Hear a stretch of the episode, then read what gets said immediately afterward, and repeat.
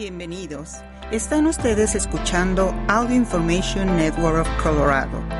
Esta grabación está destinada a ser utilizada únicamente por personas con impedimentos para leer medios impresos. Muchísimas gracias por acompañarnos en oración semanal. Mi nombre es Waldemar Pérez. Hoy leeremos un pequeño pasaje de solamente tres versículos. Y este pasaje es usado por la Iglesia Católica durante la fiesta de la Santísima Trinidad. La creencia básica de la Trinidad nos viene al tratar de saber quién fue Jesús y saber acerca de esa relación tan especial que Jesús tiene con el Padre y por supuesto con el Espíritu Santo, quien fue mandado por ambos el Padre y el Hijo.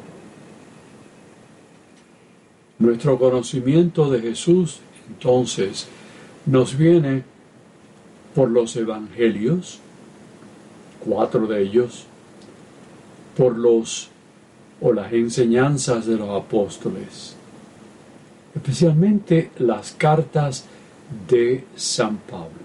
Esos son los orígenes para saber mucho más de Jesús y la fe que tenemos por Él. La palabra Trinidad nos llegó hasta el año 200 después de Cristo, más o menos. Se llevaron, por supuesto, unos 125 años para llegar a esta doctrina de la Trinidad que fue formulada en el credo niceno, dado durante el concilio de Nicea en el año 325 después de Cristo. Este credo es la profesión de fe que es proclamada cada domingo y cada vez que tienen que se tiene una misa. Quizás sepan que Moisés había nacido alrededor de 1300 años antes del nacimiento de Jesús. La mayoría, si no todas, esas naciones de ese tiempo creían en muchos dioses. Y esto es algo que en las cartas de San Pablo trató de poner esa idea y cambiarla con el conocimiento y la fe de un solo Dios. San Pablo enseñó que no había esa multiplicidad de dioses, pero solamente un solo Dios. Y Moisés y el pueblo dieron honor y sirvieron a ese Dios solamente. Recordemos que el primer mandamiento nos dice, yo soy el Señor, tu Dios, y no deben adorar a otros extraños dioses, solamente a mí. Interesante que los judíos no mencionaban la palabra Javé, o sea, la palabra Dios ya que ellos sabían que al hacerlo pondría ese nombre en vano. Algo que es dicho en el segundo mandamiento de usar la palabra en vano, algo que conocemos también. Algo que nosotros tratamos también de no utilizar esa palabra de manera ah, no muy buena, podemos decir así, eso. También hay que recordar que en el Antiguo Testamento se llamaba a Dios como fuego y azufre, pero que por su revelación a Moisés supieron y supo él que Dios era misericordioso, cortés, muy lento de ira, eso es lo que decían ellos, y por supuesto lleno de bondad y fidelidad. Estas dos últimas características de nuestro Dios han sido conocidas especialmente durante el Nuevo Testamento.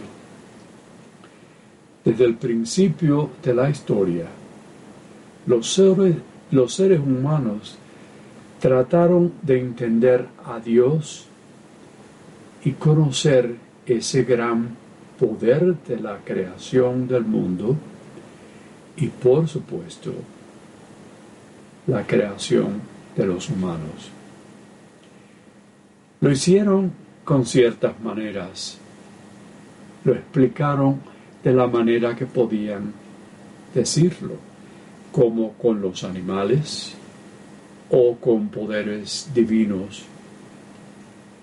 Y por supuesto eso llegó al momento en que empezaron a presentar muchos diferentes dioses.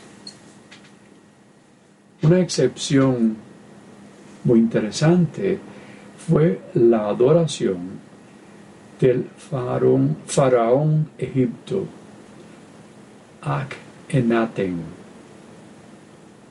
quien decretó que había un solo Dios que llamó o fue llamado Aten, el dios del sol.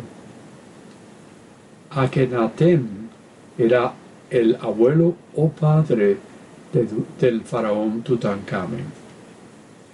Esta idea de un solo Dios duró muy poco tiempo, ya que los egipcios y el nuevo faraón volvieron a la antigua manera de adorar muchos dioses. En el cristianismo, en la cristiandad, conocemos que Dios es uno solo. Y aunque a veces no podemos entenderlo, ya que es realmente un misterio, nuestro Dios está lleno de personalidades. O sea que hay tres personas en una sola unidad. Un misterio en que necesitamos fe para creer en nuestro Dios. Una fe grande para poder conocer ciertamente algo de nuestro Dios. Si tuviéramos un Dios que entenderíamos totalmente, sería un Dios creado por nosotros, los seres humanos, no ese Dios que nos creó y al universo entero. Y es algo mucho más que nuestra habilidad de entenderlos. por eso es llamado lo que nosotros sabemos como misterio. Quizás podemos pensar qué idea de la Trinidad nos hace para nosotros. Las tres personas, Padre, Hijo y Espíritu Santo. Consideremos cuando dos personas se aman y cada una de ellas trata de conocerse y es igual a nuestro Dios que nos ama. Dios desea que lo conozcamos lo más tanto que sea posible. En verdad, un proceso de conocerlo más y así es algo que continuará en la eternidad, alegrándonos de su amor por nosotros.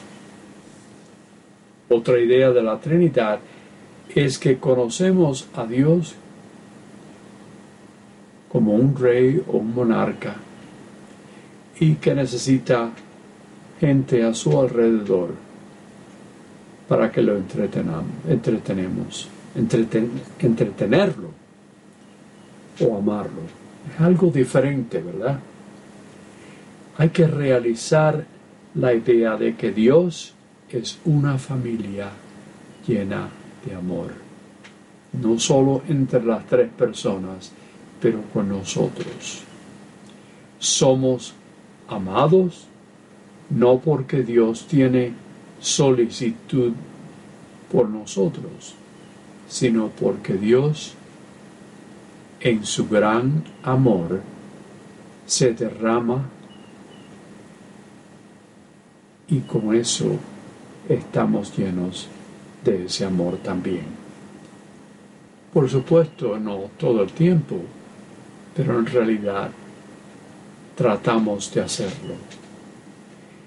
Tenemos también que reflexionar que estamos en la presencia de Dios, un misterio, pero que cada día, por medio de nuestro amor y fidelidad, experimentaremos todo el amor, la grandeza y la belleza para siempre en tiempo.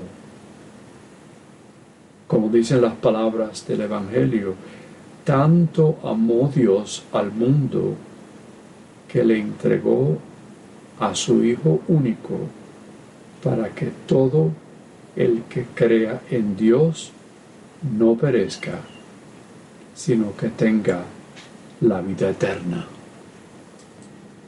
Lo que leeré ahora son solamente tres versículos que son del Evangelio de San Juan, capítulo 3, con los versículos 16 al 18. Oigamos estas palabras. Tanto amó Dios al mundo que le entregó a su Hijo único, para que todo el que crea en Él no perezca, sino que tenga la vida eterna. Porque Dios no envió a su Hijo para condenar al mundo, sino, para que el mundo se salvara por Él. El que cree en Él no será condenado, pero el que no cree ya está condenado por no haber creído en el Hijo único de Dios. Palabra de Dios. Recientemente me encontré con unas palabras escritas en el libro que se llama Manual de Proclamadores, que ayudan a los lectores a entender estas escrituras. No sé el nombre de quien la escribió, pero aquí están todo esto entre comillas, estas palabras que esa persona habla en relación a los tres versículos que acabamos de leer.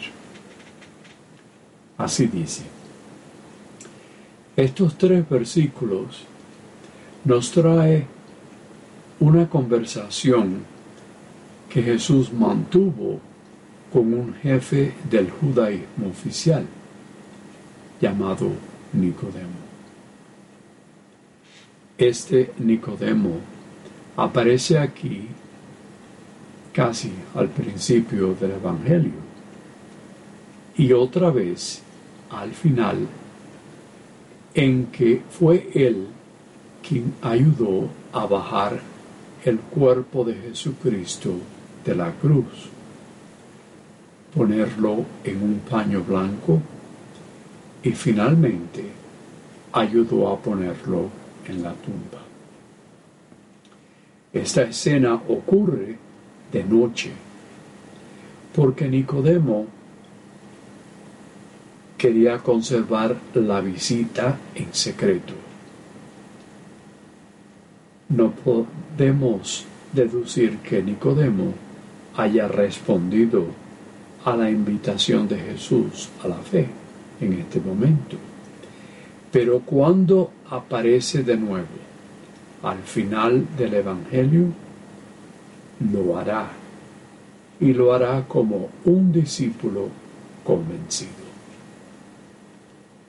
A la invitación de Jesús le dice un malentendido que Jesús aclara. Nacer de nuevo es nacer de lo alto del Espíritu. Jesús inicia entonces un discurso sobre el misterio de la redención. Son revelaciones sobre su papel salvador para la humanidad. El centro del misterio de la salvación queda expresado aquí. La causa de Jesús es el amor, amor misericordioso del Padre. El amor del Padre y el envío de su Hijo al mundo forman el eje central en el proyecto de salvación. Y este proyecto tiene una sola finalidad, que todo, todos entengamos vida plena, vida feliz en este mundo y en el otro. Pero un amor total y gratuito exige también una entrega total. Si Dios nos ha amado hasta entregar a su Hijo por nosotros, quedamos comprometidos en ese amor fraternal, llevando hasta sus últimas consecuencias. Otra idea de la Trinidad que hace de nosotros es ayudar a Jesús un poco mejor. Tenemos ese honor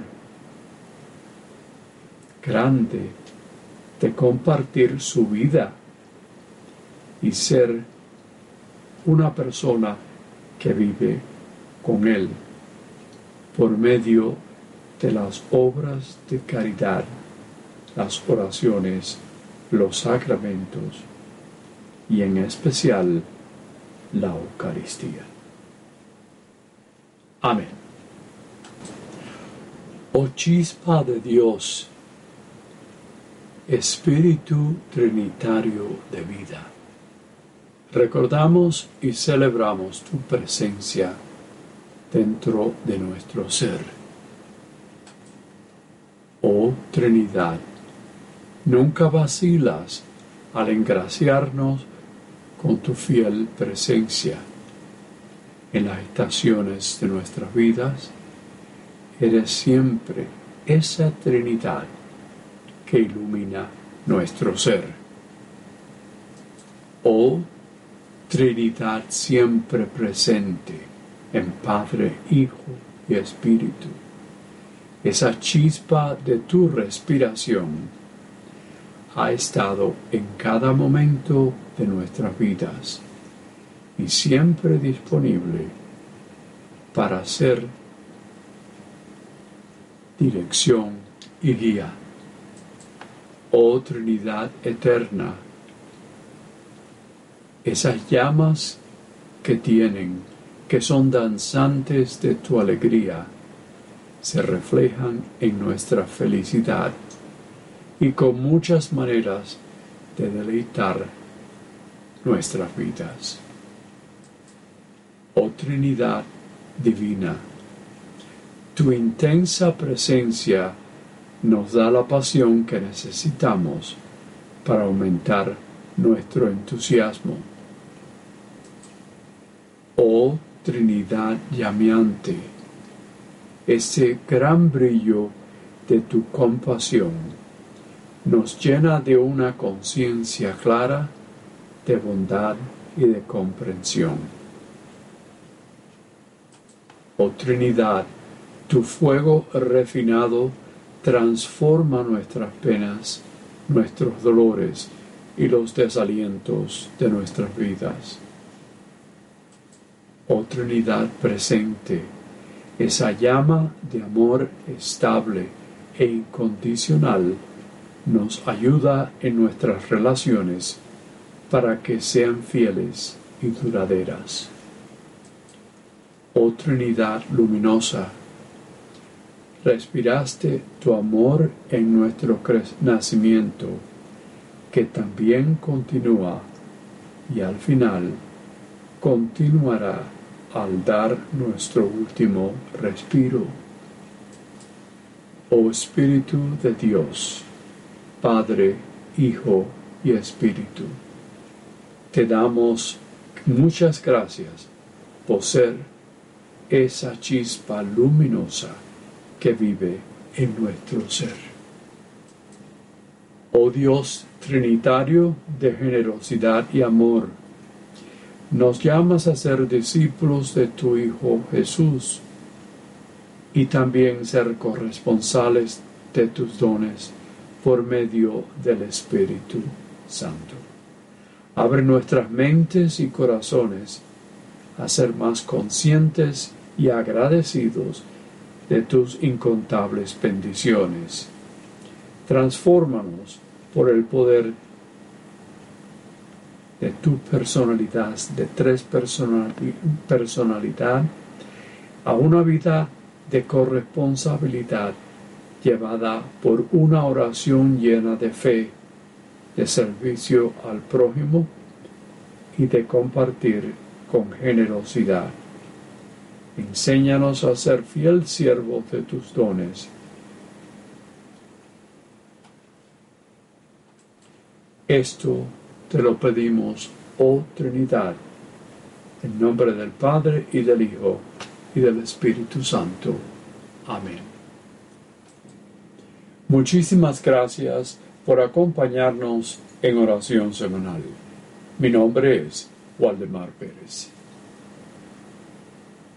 Si ha disfrutado de este programa, por favor suscríbase a nuestro servicio gratuito en nuestra página web www.aincolorado.org o llamando al 303-786-7777.